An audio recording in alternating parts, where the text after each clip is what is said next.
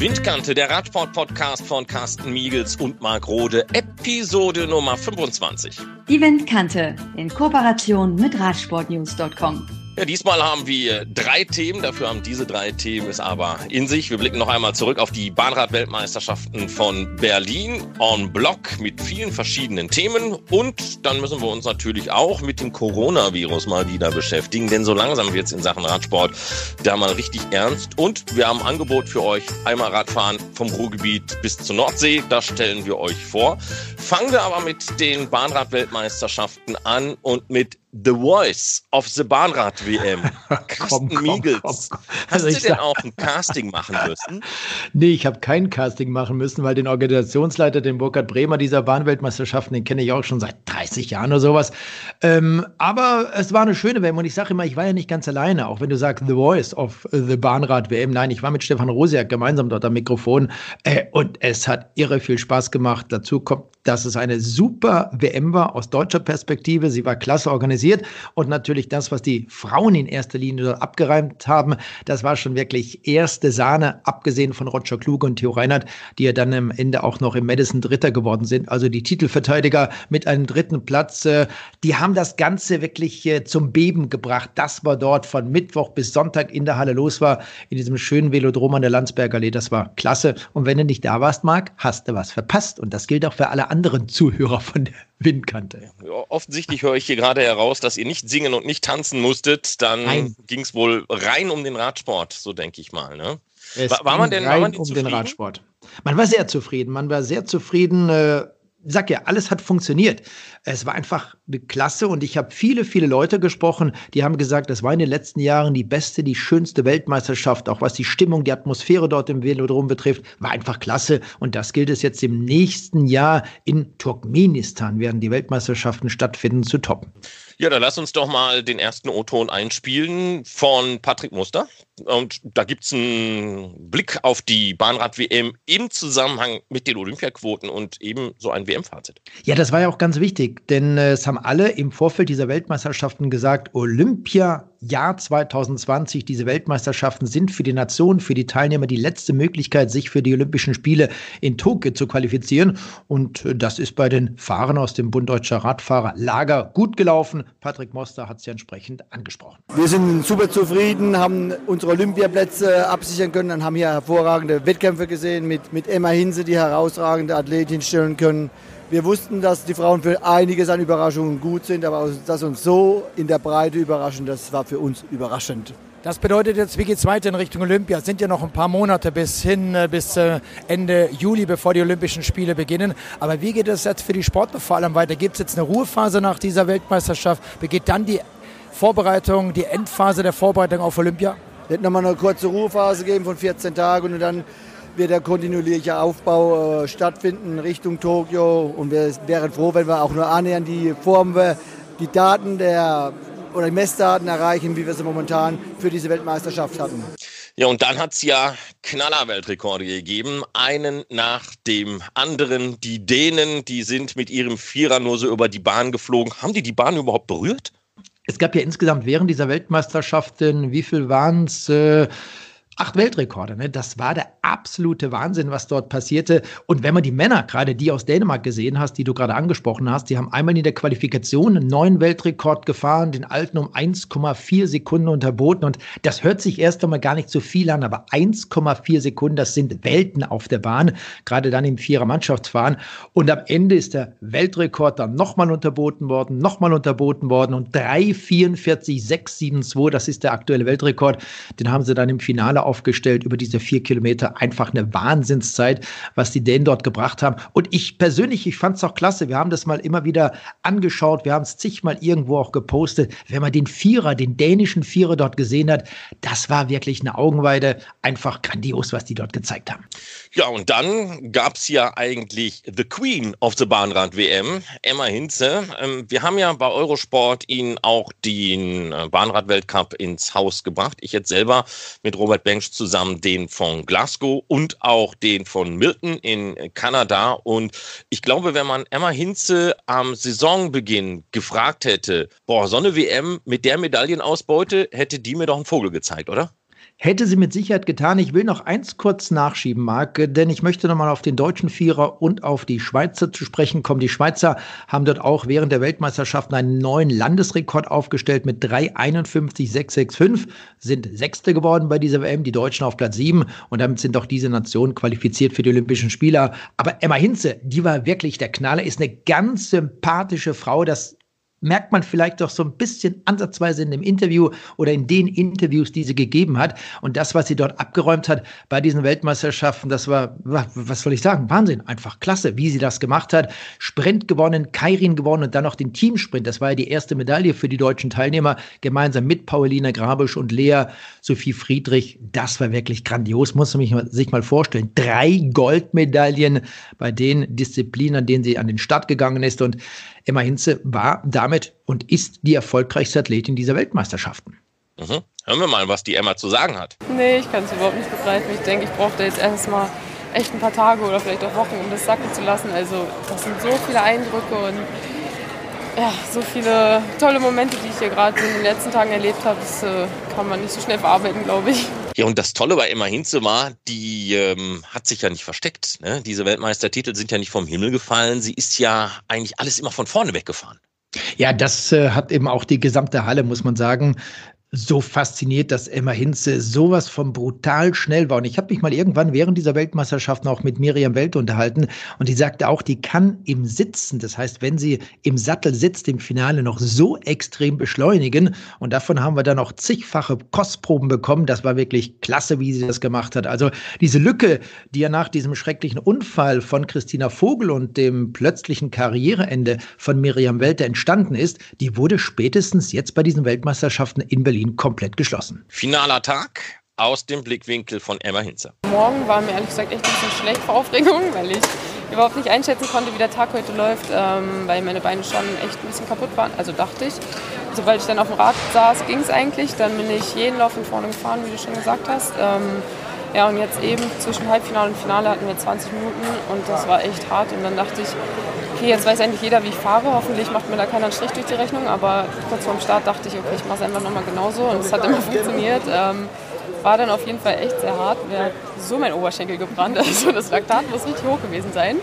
Ähm, dass mir echt auch richtig schlecht war danach. Ähm, aber ja, vor Freude, also die Freude hat dann überwiegt und ja, jetzt kann ich es noch nicht glauben. So ein einer hat uns ja auch noch irgendwie gefehlt, äh, zumindest mal in einer aktiven Art und Weise, aber denn dann doch anwesend gewesen, Miriam Welte. Also überragend waren die deutschen Mädels im Sprintbereich, wie Emma Hinze, Lea, Sophie Friedrich und Pauline Grabosch hier ihre Leistung abgerufen haben und vor dem heimischen Publikum überzeugt haben, ist einfach grandios. Also ich weiß ja selbst, wie es ist. Mit Christina zusammen haben wir auch in Kolumbien in Cali bei den Weltmeisterschaften alle vier Titel gewonnen. Und es hat bisher noch niemand anders geschafft, keine andere Nation. Jetzt wieder unsere Frauen. Einfach wirklich grandios und stark. Und ähm, dann gab es aber auch noch acht Weltrekorde hier im Velodrom in allen möglichen Disziplinen. Und auch das waren alles wahnsinnige Leistungen. Man merkt einfach, dass es Richtung Olympische Spiele geht und dass wirklich jede Nation absolut fokussiert ist und versucht, das Beste rauszuholen, weil alle bei Olympia Medaillen gewinnen wollen. Aber kommen wir nochmal auf auf die Frauen zu sprechen, auf den Sprint, auf den Kurzzeitbereich. Ähm, es war ja schon eine, eine große Lücke, so ein bisschen vorhersehbar, sage ich mal, nach dem schlimmen Sturz von Christina, dein Karriereende letztes Jahr im September und dann war eine Lücke da. Hättest du gedacht, dass eben Lea Sophie, dass Emma und natürlich auch Pauline dieses Loch, diese Lücke so schnell schließen können? Für mich war nie eine Lücke da. Also klar, dass Christina ausgefallen ist mit dem Sturz, mit der schweren Verletzung das war ein Riesenschock für uns alle und das war auch am Anfang sehr schwer zu verkraften und damit umzugehen. Und ähm, es hat wirklich auch eine Zeit gedauert und Christina kann man nicht ersetzen, also das ist ganz klar. Aber Emma und ich haben uns in dem Jahr dann auch ganz gut zusammengefuchst und wir konnten ja dann auch bei den Weltmeisterschaften letztes Jahr Bronze gewinnen im Teamsprint. Und ich habe im Sommer aber schon gemerkt, wie unglaublich stark die anderen drei sind. Bei den deutschen Meisterschaften haben sie wahnsinnige Zeiten schon vorgelegt. Und im September im Trainingslager auch, in dem ich noch mit dabei war. Und da habe ich gemerkt, das braucht überhaupt nicht mehr lang oder da ist gar keine Lücke. Die werden ihren Weg gehen und werden relativ schnell auch erfolgreich sein. Und das haben die Weltcups schon gezeigt. Beim Sechstagerennen Ende Februar hier in Berlin, da bin ich ja noch mal mit am Start gewesen und habe die drei beobachtet und auch da die Zeiten erlebt. Und da war mir klar, die können hier in Berlin Weltmeister im Teamsprint werden. Mich haben alle unglaublich angeschaut und haben gesagt, niemals und ähm, lass die mal um Bronze fahren. Habe ich gesagt, nee, nee, ich bin mir sicher und ich bin davon überzeugt, die gewinnen. Die sind einfach unglaublich stark, haben ein Riesentalent, alle drei, wahnsinnige Voraussetzungen, trainieren super hart. Das ist am Ende dann nur noch der Schlüssel zum Erfolg. Kommen wir mal zu dir zu sprechen. Was treibst du nach dem Ende deiner Karriere? Was machst du beruflich? Wie geht es mit dir persönlich dann weiter? Ja, ich bin ja bei der Landespolizei in Rheinland-Pfalz. Ich war dort die ganzen letzten Jahre in der Sportfördergruppe, war vom Dienst freigestellt, konnte mich wirklich komplett auf den Sport konzentrieren. Und jetzt ist es so, dass ich im März anfange zu arbeiten. Ich versuche da nochmal verschiedene Bereiche, schnupper bei der Kriminalpolizei rein, aber auch in der Medienzentrale und weiß noch nicht genau wo sonst und schaue mir das alles an weil ich ja bisher noch nicht so viel Polizeiarbeit absolviert habe, um wirklich alle Bereiche auch zu kennen. Und dann muss ich mich irgendwann entscheiden, in welchem Bereich ich gerne arbeiten würde. Aber ich habe ja hier jetzt auch für Social Media Team gearbeitet während den Weltmeisterschaften und hatte da sehr viel Spaß und darf auch während den Olympischen Spielen, so wie es jetzt aussieht, für den SWR ein bisschen was machen als Expertin aus Deutschland, nicht in Tokio. Aber ähm, da freue ich mich auch sehr drauf und ich könnte mir vorstellen, dass ich in Zukunft auch so ein bisschen im Radsport und im Medienbereich drin bleibe, weil mir das auch unglaublich viel Spaß macht. Aber die Polizei ist natürlich auch ein super Arbeitgeber. Burkhard Bremer, das war der Organisationsleiter dieser Weltmeisterschaft. Nicht nur WM, es gab ja im Vorfeld dann äh, Europameisterschaften, es gab den Weltcup, der in Berlin ausgetragen wurde. Und ich hatte es vorhin schon mal in der Anfangsphase gesagt, dass ich Burkhard Bremer auch schon seit vielen, vielen Jahren kenne. Nicht zwingend, weil er ein Sportler war, ehemaliger deutscher Meister. Er war natürlich auch Sportdirektor im Bund Deutscher Rat Radfahrer, quasi der Vorgänger von Patrick Moster. Aber Burkhard Bremer hat mit mir gemeinsam, das war 1994, beziehungsweise dann im September 95, die Mountainbike-Weltmeisterschaften in Kirchzarten in der Nähe von Freiburg organisiert. Ich war damals äh, hauptamtlicher Angestellter dieser Weltmeisterschaften ja, und seitdem, also sprich seit 1994, kenne ich Burkhard Bremer relativ gut und äh, das, was er jetzt gemacht hat, war, keine Ahnung, mit äh, seinen über 70 Jahren vielleicht nochmal der krönende Abschluss. Es war einfach toll, wie das dort funktioniert hat. Und am Ende dieser Weltmeisterschaft, in dieser tollen Tage im Berliner Velodrom, haben wir auch mit Burkhard Bremer gesprochen und ihn nach seinem Fazit gefragt, wie für ihn diese WM war. Also wenn jetzt die zehn Minuten nach der letzten Siegerehrung bin ich sehr zufrieden. Ich bin auch etwas erleichtert dass die Veranstaltung endlich zu Ende ist. Aber ich glaube, wir haben eine tolle Leistung hier abgeboten. Wir haben Werbung für Berlin, aber für den Radsport auch getan. Und die Zuschauer waren hier absolute Klasse. Und äh, ich könnte in vier Jahren das wieder machen. Als ehemaliger Radsportler, als ehemaliger Funktionär, das heißt äh, beim Bund Deutscher Rad, als Sportdirektor, wie sieht man da die Leistungen der deutschen Athletinnen und der Athleten natürlich? Also ich bin eigentlich immer noch so ein bisschen Sportdirektor. Wenn ich so jetzt eben gerade immer hinsehe, wie sie äh, Kairin-Weltmeisterin geworden ist, ihre dritte Goldmedaille gewonnen hat, ist das absolut so ein Highlight für den Sportdirektor und für mich als AD natürlich auch. Und ich freue mich äh, und bin schon gespannt, was bei den Olympischen Spielen rauskommen wird. Hätten Sie denn im Vorfeld gedacht, dass diese Weltmeisterschaften hier in Berlin so überspringen, dass der Funke so überspringt? Denn es war in den letzten Tagen, mit Ausnahme vielleicht des Mittwochs, aber das muss man auch verstehen, denn Mittwoch ist sicherlich der größte Tag mitten in der Woche, dass der Funke so überspringt, dass die Atmosphäre, die Stimmung hier so gigantisch ist? Also wir waren etwas unsicher. Wir wussten nicht genau, wie die Stimmung ist, weil wir ja nicht allzu viel Bahnrennen außer sechs Tagerennen haben. Aber äh, bei den Rennen, zum Beispiel Europameisterschaft, war doch verhältnismäßig wenig Zuschauer da.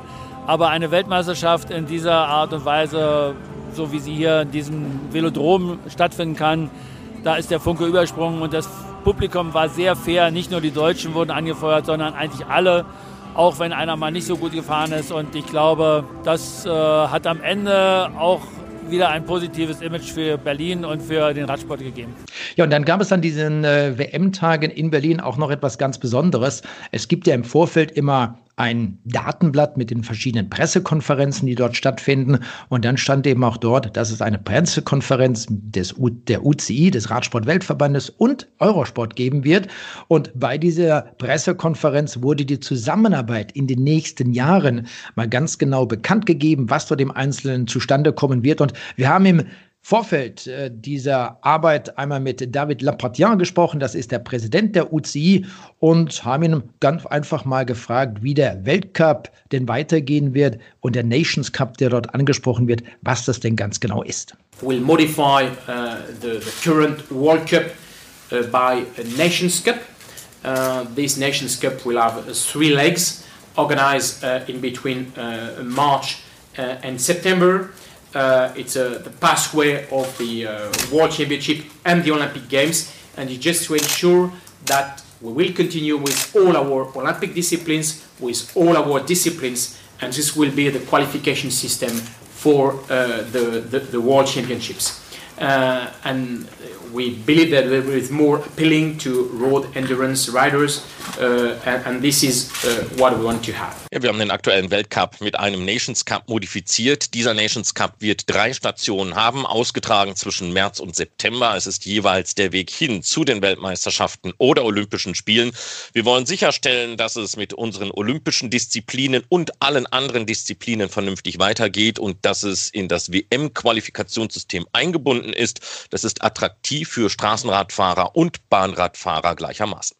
Auf der anderen Seite werden die Weltmeisterschaften dann vom Februar, März, wie jetzt in Berlin, verlegt an das Saisonende. Man kann sagen, in den Oktober hinein. Auch darüber hat uns äh, der Präsident Rede und Antwort gestanden.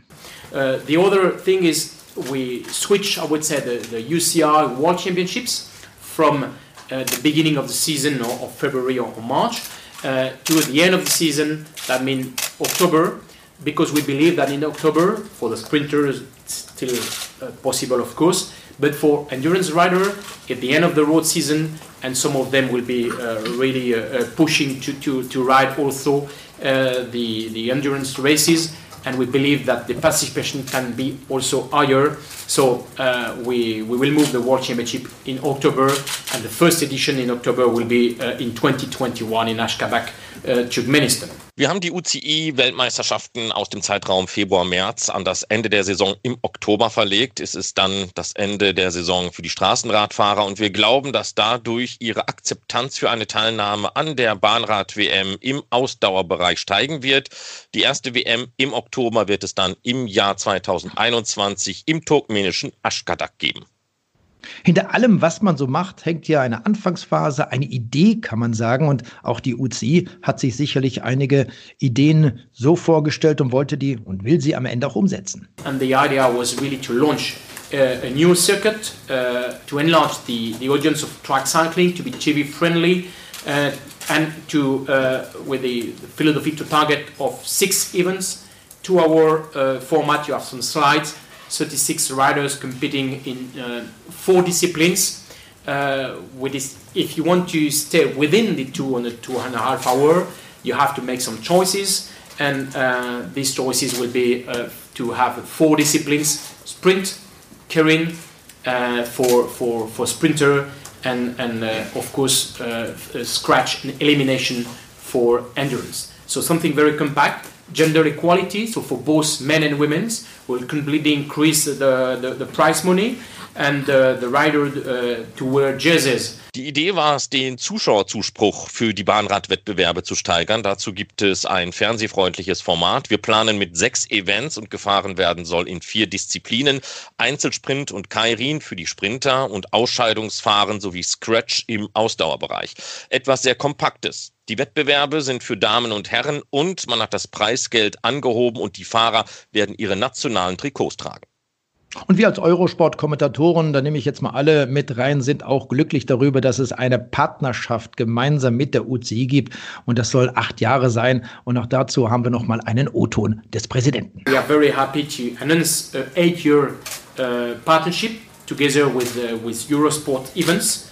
And under the, the agreement, Discovery on uh, even management division will be in charge of, uh, of course, what they, what they are uh, able to do a lot of things management, TV production, distribution, and uh, we believe there is a strong value in, in uh, um, joining our efforts uh, for to deliver very strong uh, event for, for, track, uh, for track cycling. Wir sind froh, eine achtjährige Partnerschaft mit Eurosport zu verkünden. Eurosport Discovery wird federführend bei dieser Veranstaltung in allen Bereichen sein.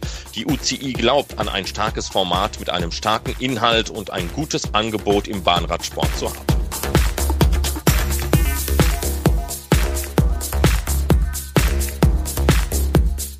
Das ist ja jetzt mittlerweile das dritte Mal, dass wir mit Windkante über das Thema Coronavirus sprechen müssen. Ich kann mich daran erinnern, als wir das das erste Mal aufgegriffen haben, da war das alles noch sehr weit weg. Da war es damals noch in der Volksrepublik genau. China. Ja, es ist einfach so.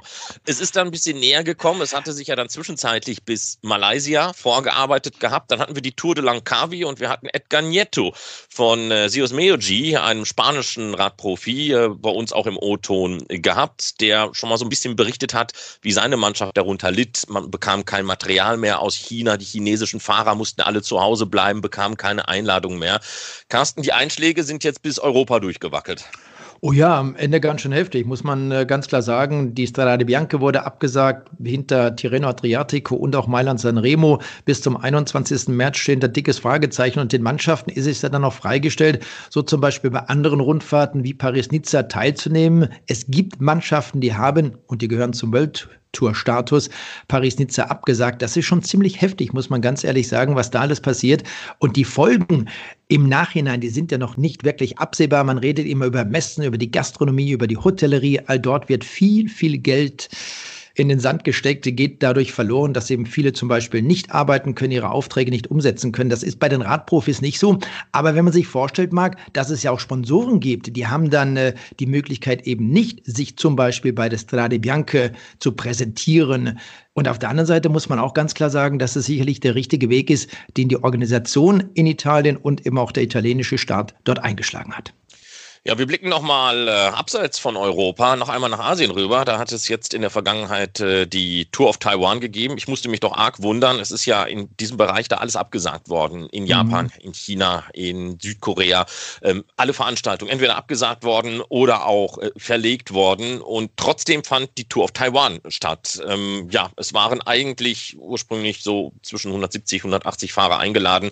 Am Ende waren nur noch 85 am Start. Die Koreaner haben abgesagt und und äh, Edgar Nieto, ja, unser Freund aus Spanien, der war auch da gewesen. Der berichtet mal, wie das da vor Ort aussah. I think it's like a little bit of mess and also many teams like got invitation last two weeks and because few of the teams cancel, you know, in the, here in the book uh, appears uh, many teams they didn't come. Also the korean team also need to cancel last minute. And yeah it's a little bit mess with all the things and going around. And just like uh, this point of craziness and and uh, hysteric hysteric from the overreaction from all the world I, I really like really little bit weird. Everything is very weird. Mhm. Ja, es sei ein komplettes Durcheinander gewesen. Viele Mannschaften hätten eine Einladung erhalten, doch viele hätten dann auch wieder abgesagt. Auf der Startliste standen viele Teams, doch wie die Koreaner kamen sie dann nicht und sagten in letzter Minute ab. Es sei ein Punkt der kompletten Verrücktheit erreicht worden, sagt Edgar. Es sei Hysterie ausgebrochen und es gebe eine Überreaktion der ganzen Welt.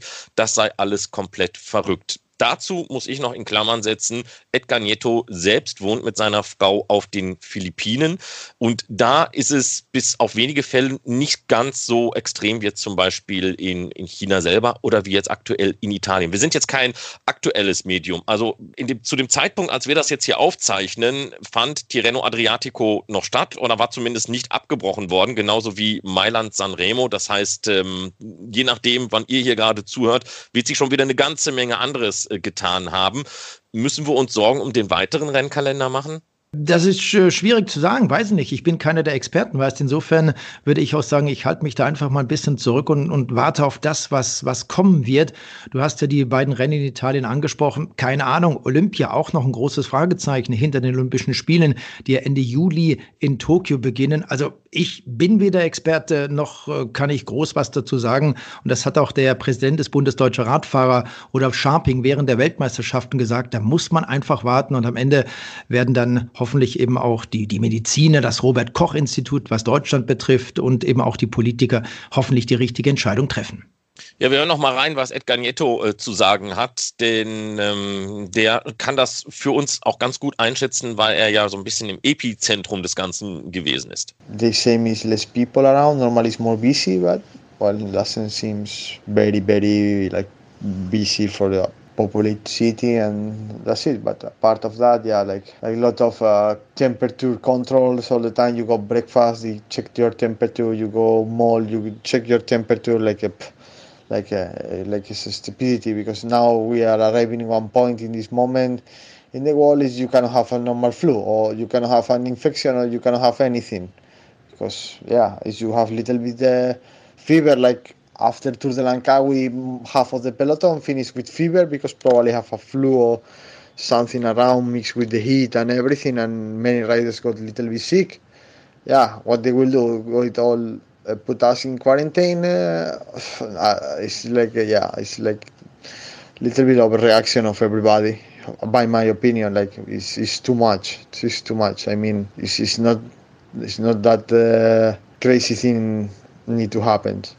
Es sei auch in größeren Städten weniger Menschen im Straßenbild zu sehen gewesen. Abgesehen davon gäbe es eine Menge Fieberkontrollen. Gehe man zum Frühstück, werde gleich die Temperatur gemessen und das auch an vielen anderen Stellen. Aber das sei verrückt, so Edgar, denn zurzeit könne man auch eine ganz normale Erkältung oder Infektion haben. Nach der Tour de Langkawi habe das halbe Feld Fieber gehabt, weil sich einige durch die Hitze und andere Umstände etwas eingefangen hätten. Viele Fahrer waren dann einfach krank und Nieto fragt, soll solle man denn die alle in Quarantäne schicken? Das sei doch viel zu viel. Tja, apropos Quarantäne. Es hat ja einige getroffen. Kofidis, mhm. Groupama FDG, Gazprom Rusvelo. Die Jungs saßen in der Falle in den Emiraten. Und das Schlimmste an der ganzen Geschichte, der Informationsfluss war ja so spärlich gewesen, ähm, dass die auch gar nicht wussten, wie sie mit der ganzen Situation umgehen sollten.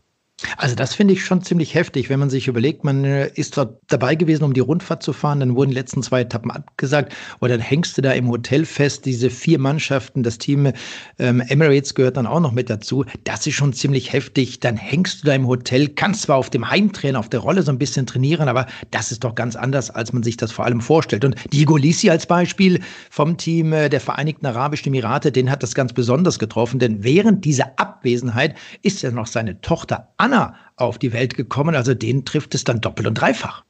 Ja, und das war jetzt auch einer der Gründe, diese Ungewissheit, warum zum Beispiel auch das Team SKS, das wir euch ja jetzt vor kurzem auch hier mal in der Windkante vorgestellt haben, eben nicht nach Taiwan geflogen ist. Jörg Scherf äh, erklärt mal, wie die Sicht der Dinge war. Generell wäre die Tour auf Taiwan sehr, sehr wichtig für uns gewesen. Die Fahrer haben sich wirklich alle gefreut. Wir wollten diese Rundfahrt als ähm, letzten Formaufbau für die Rennen Ende März, Anfang April nehmen, mit Hinblick auf Tour de Normandie und die Radbundesliga in, in rund um Düren.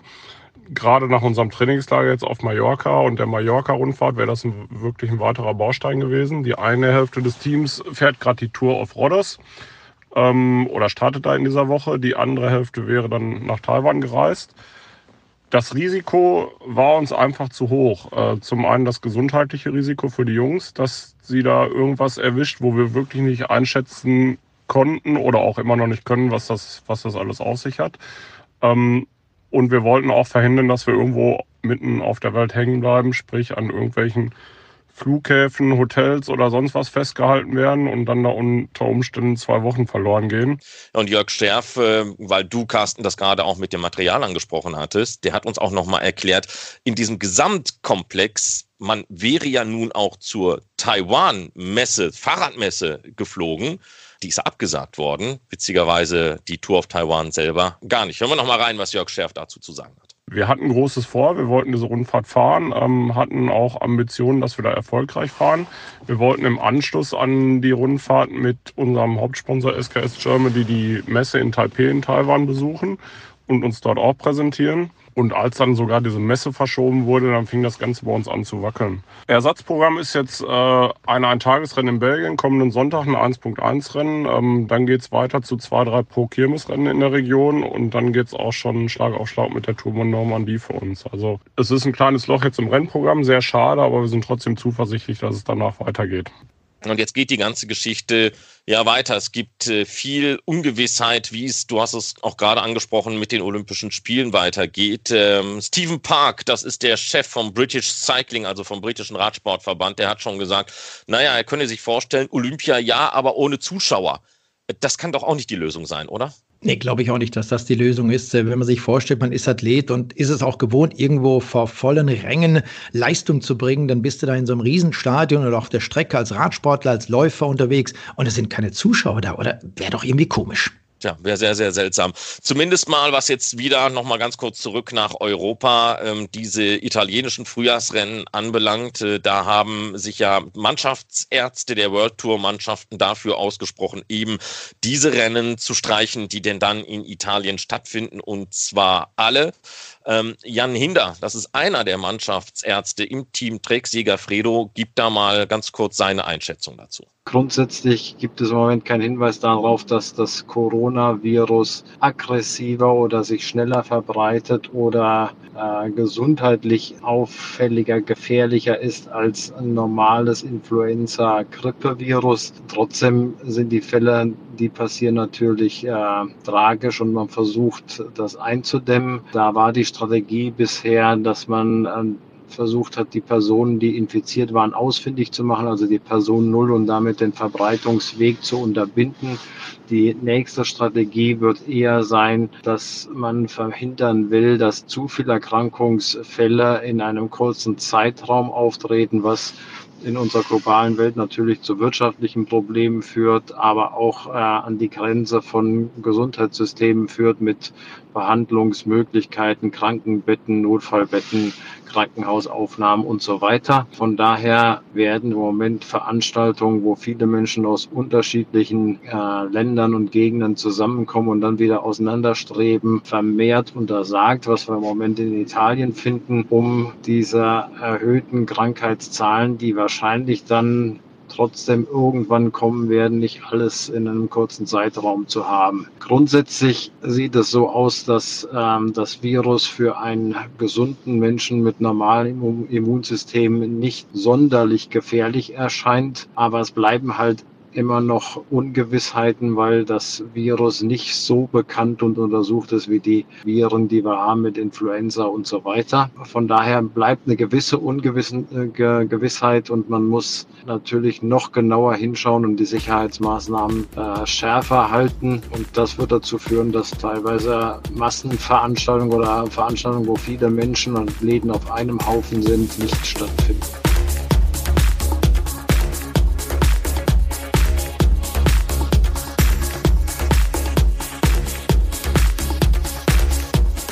Carsten, längste Strecke, die du mal so am Stück gefahren bist? Mit meinem Fahrrad, mit dem Rennrad. Ja, natürlich, doch. Ich weiß nicht, so knapp über 200. Oh, gut, sportlich. Oh, ja, ein bisschen. Hier vorne einmal um den Block, das muss aber auch reichen. Oh, sehr sportlich. Nee, es gibt ja, es gibt ja wirklich mittlerweile ganz, ganz viele Angebote, die man eben auch, ähm, ohne dass man jetzt irgendeinem Verein angehört, in Anspruch nehmen kann. Äh, ich war jetzt auf der Fahrrad- und Camping- und Reisemesse in Essen übrigens auch vom oh. Coronavirus dahingehend betroffen, dass weniger Zuschauer und Besucher einfach da waren. Und da hat man unter anderem diese Fernfahrt Ruhr to North Sea Challenge vorbereitet. Carsten, klingt gut, mhm. ne? Aus dem Ruhrgebiet in Richtung Nordsee? Ja klar, hört sich super an. Da war ich übrigens letztes Jahr auch mit dem Fahrrad unterwegs. Ich bin äh, bis zur Mündung gefahren, war total klasse. Ems-Kanal da oben war super, hat Spaß gemacht. Das Wetter war nicht immer dolle gut. Äh, es war vor allem auch sehr windig und wenn man Rückenwind hat, macht es ja noch mehr Laune. Und den hatte ich zum größten Teil. Mhm. Das ist eine Radfernfahrt über 300 Kilometer, über die wir hier sprechen. Das sind übrigens die gleichen Veranstalter, die die sogenannten Ruhr-Challenges mit vier verschiedenen Schleifen Nord, Süd, Ost, West anbieten. Und äh, da befindet man sich in einem Gebiet zwischen Münsterland und Bergischem Land im Norden und Süden, beziehungsweise Duisburg und Dortmund im Osten und Westen. Das war eigentlich ursprünglich mal so gedacht als Vorbereitung auf diese lange Fahrt über 300 Kilometer. Ich habe Ralf Schneider von Ruhr Challenges gefragt. Die Ruhr Sea Challenge, die gibt es seit wann? Die Ruhr Sea Challenge gibt es seit acht Jahren. Dieses Jahr wird sie im neunten Jahr stattfinden. Und angefangen hat das Ganze, weil der Thomas Kaiser, der Organisator, an der Vetternrundern teilnehmen wollte. Die ist vielleicht bekannt, eine sehr große Volksradtour in Schweden um den Vetternsee, 300 Kilometer. Thomas wollte sich anmelden, ähm, hat den ganzen Tag versucht, auf die Webseite zu kommen, hat es nicht geschafft. Abends, als er auf die Seite kam, war die Tour komplett ausgebucht mit über 13.000 Teilnehmern. Und äh, naja, wie das so ist, seine Frau sagte dann, nächste Woche fahren wir doch zur Nordsee in Urlaub. Äh, fahr da mit dem Fahrrad hin, sind auch 300 Kilometer. Das hat Thomas gemacht. Äh, er ist dann 18 Stunden auf dem Rad gewesen, kam in Bensersiel abends an und meinte, hat mir super gefallen, möchte ich gerne nochmal machen, aber nicht nochmal alleine. Das war im Grunde die, die Vorgeschichte für die Rote North Sea Challenge. Im Jahr darauf ist er dann mit ein paar Freunden gefahren und äh, noch ein Jahr später hat er die Road Challenges UG gegründet und organisiert seitdem die Tour in relativ großem Stil. So, jetzt haben wir hier zum Beispiel eine Strecke, die wir uns angucken können von Duisburg über Oberhausen, Rasfeld, Ahaus vorbei, Enskede. Also auch auf niederländischem Gebiet, wenn ich es richtig sehe? Nein, scharf an der niederländischen Grenze entlang, äh, teilweise auch im niederländischen Telekom-Bereich, also beziehungsweise äh, es gibt dann keine deutsche Anbindung mehr ans, ans, Netz, aber wir bleiben komplett auf deutschem Gebiet, äh, bei Enschede relativ nah an der Grenze entlang. Wie ist denn da die Infrastruktur, dass ich genau diese Route so fahren kann und zwar auch ja, relativ ungestört fahren kann? Äh, die, ungestört kann man die Route fahren, weil wir morgens in Duisburg, in Duisburg um 4.30 Uhr starten. Das ist der große, das große Plus, damit wir das Tageslicht ausnutzen. Wir sind also am, um den 20, also dieses Jahr ist sogar der 20. Juni, um den längsten Tag des Jahres unterwegs, um das Tageslicht optimal auszunutzen. Ähm, und die Infrastruktur nutzen wir so, dass eigentlich äh, aus Duisburg raus noch wenig Verkehr ist und spätestens ab Rasfeld wird es dann ohnehin relativ ruhig und relativ leer. Wir haben natürlich, soweit es geht, Wege fernab des Verkehrs gewählt. Äh, in Niedersachsen ist es manchmal ein bisschen schwierig, weil es wenige Wege gibt, sodass man dann doch bei etwas stärker befahrenen Landstraßen aber auf Radwegen bleibt, sodass wir dem, dem Autoverkehr wirklich aus dem Weg gehen. Abgesehen von der Stadtdurchfahrt durch Nordhorn und äh, in Aurich später, äh, da muss man ein bisschen durch die Stadt gehen, aber eigentlich geht es ja immer weit ab vom Straßenverkehr.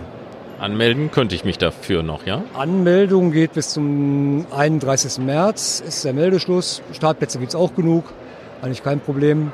Und wir haben Verpflegungspunkte alle 50 Kilometer im Durchschnitt bis Kilometer 200. Danach wird es ein bisschen kürzer, die Distanz, 40, 30, 30. An allen Verpflegungspunkten gibt es hochwertige Verpflegung für alle Teilnehmer.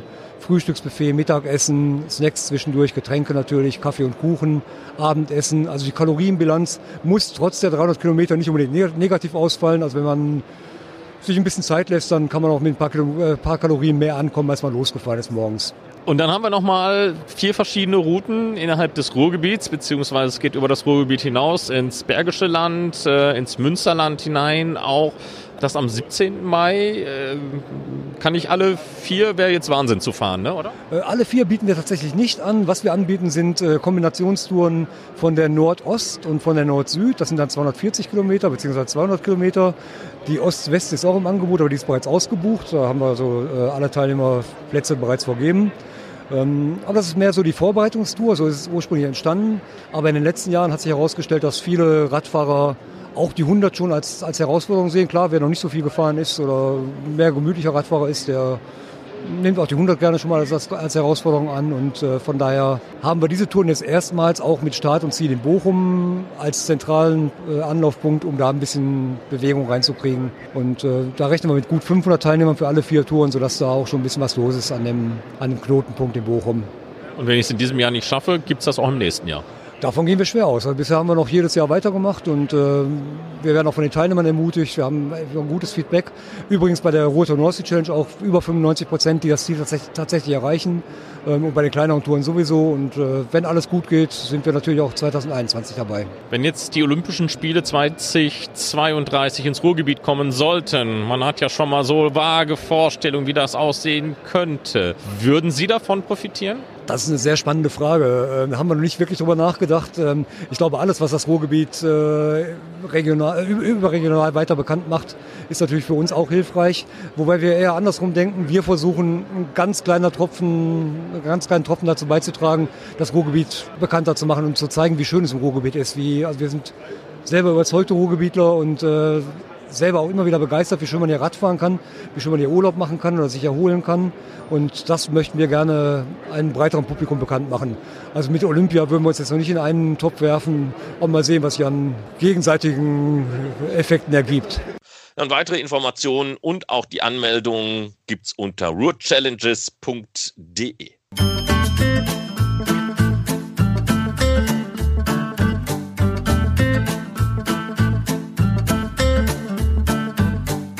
So, das war die Windkante, der Radsport-Podcast von Carsten Miegels und Marc Rode. Episode Nummer 25 mittlerweile. Wir waren seit der Jubiläum, Jubiläum. Jubiläum, sage ich doch, oder? Machen wir eine Flasche Shampoos auf. Oh, Na, wir müssen ja rausrechnen, die beiden Sonderausgaben, die wir hatten über das so. Studium und über das Team SKS, dann wären wir ja eigentlich schon bei 27. Ja gut, können wir trotzdem feiern. Warten wir noch auf den 100er. Im Nachhinein, genau. Ja, und obligatorisch, weil jetzt der Carsten auch wieder da ist und auch wieder Stimme hat. Sie hätten den Carsten mal hören sollen äh, nach der Bahnrad-WM. Hallo Marc, wie geht's Geht das jetzt ja- alles wieder? Hast du auch das letzte Wort? Du, das dauert immer eine ganze Weile, bis ich die Stimme dann wieder erholt habe. Aber wenn du dann, äh, ist beim Sechstagerennen in Berlin nicht viel anders, äh, gegen den Lärm, die Musik und alles, was dazugehört, äh, versucht anzugehen und dann eben auch für Stimmung sorgen möchtest. Und ich glaube, wir hatten eine grandiose Stimmung in der, in der Halle in Berlin, muss ich nochmal sagen. Insofern, ähm, ja, habe ich mal wieder das letzte Wort. Ich darf mal wieder das letzte Wort haben, Marc. Ich finde es toll, dass das wieder so funktioniert und ich freue mich schon auf die nächste Aufgabe, Ausgabe und auch auf die nächste Aufgabe, logischerweise, dass wir dann durchstarten können mit der Windkante. Das Radsportjahr beginnt ja erst richtig. Jetzt haben wir schon März und da kommt noch einiges auf uns zu, oder? Ja, auf jeden Fall. Wir haben auch viele schöne Rennen im Fernsehprogramm bei Eurosport äh, für euch und äh, damit habe ja ich offiziell jetzt dann wohl doch das Genau, letzte. ich will Also, das mal weitergeben an dich. Macht's gut, bis zum nächsten Mal. Die Windkante in Kooperation mit Radsportnews.com.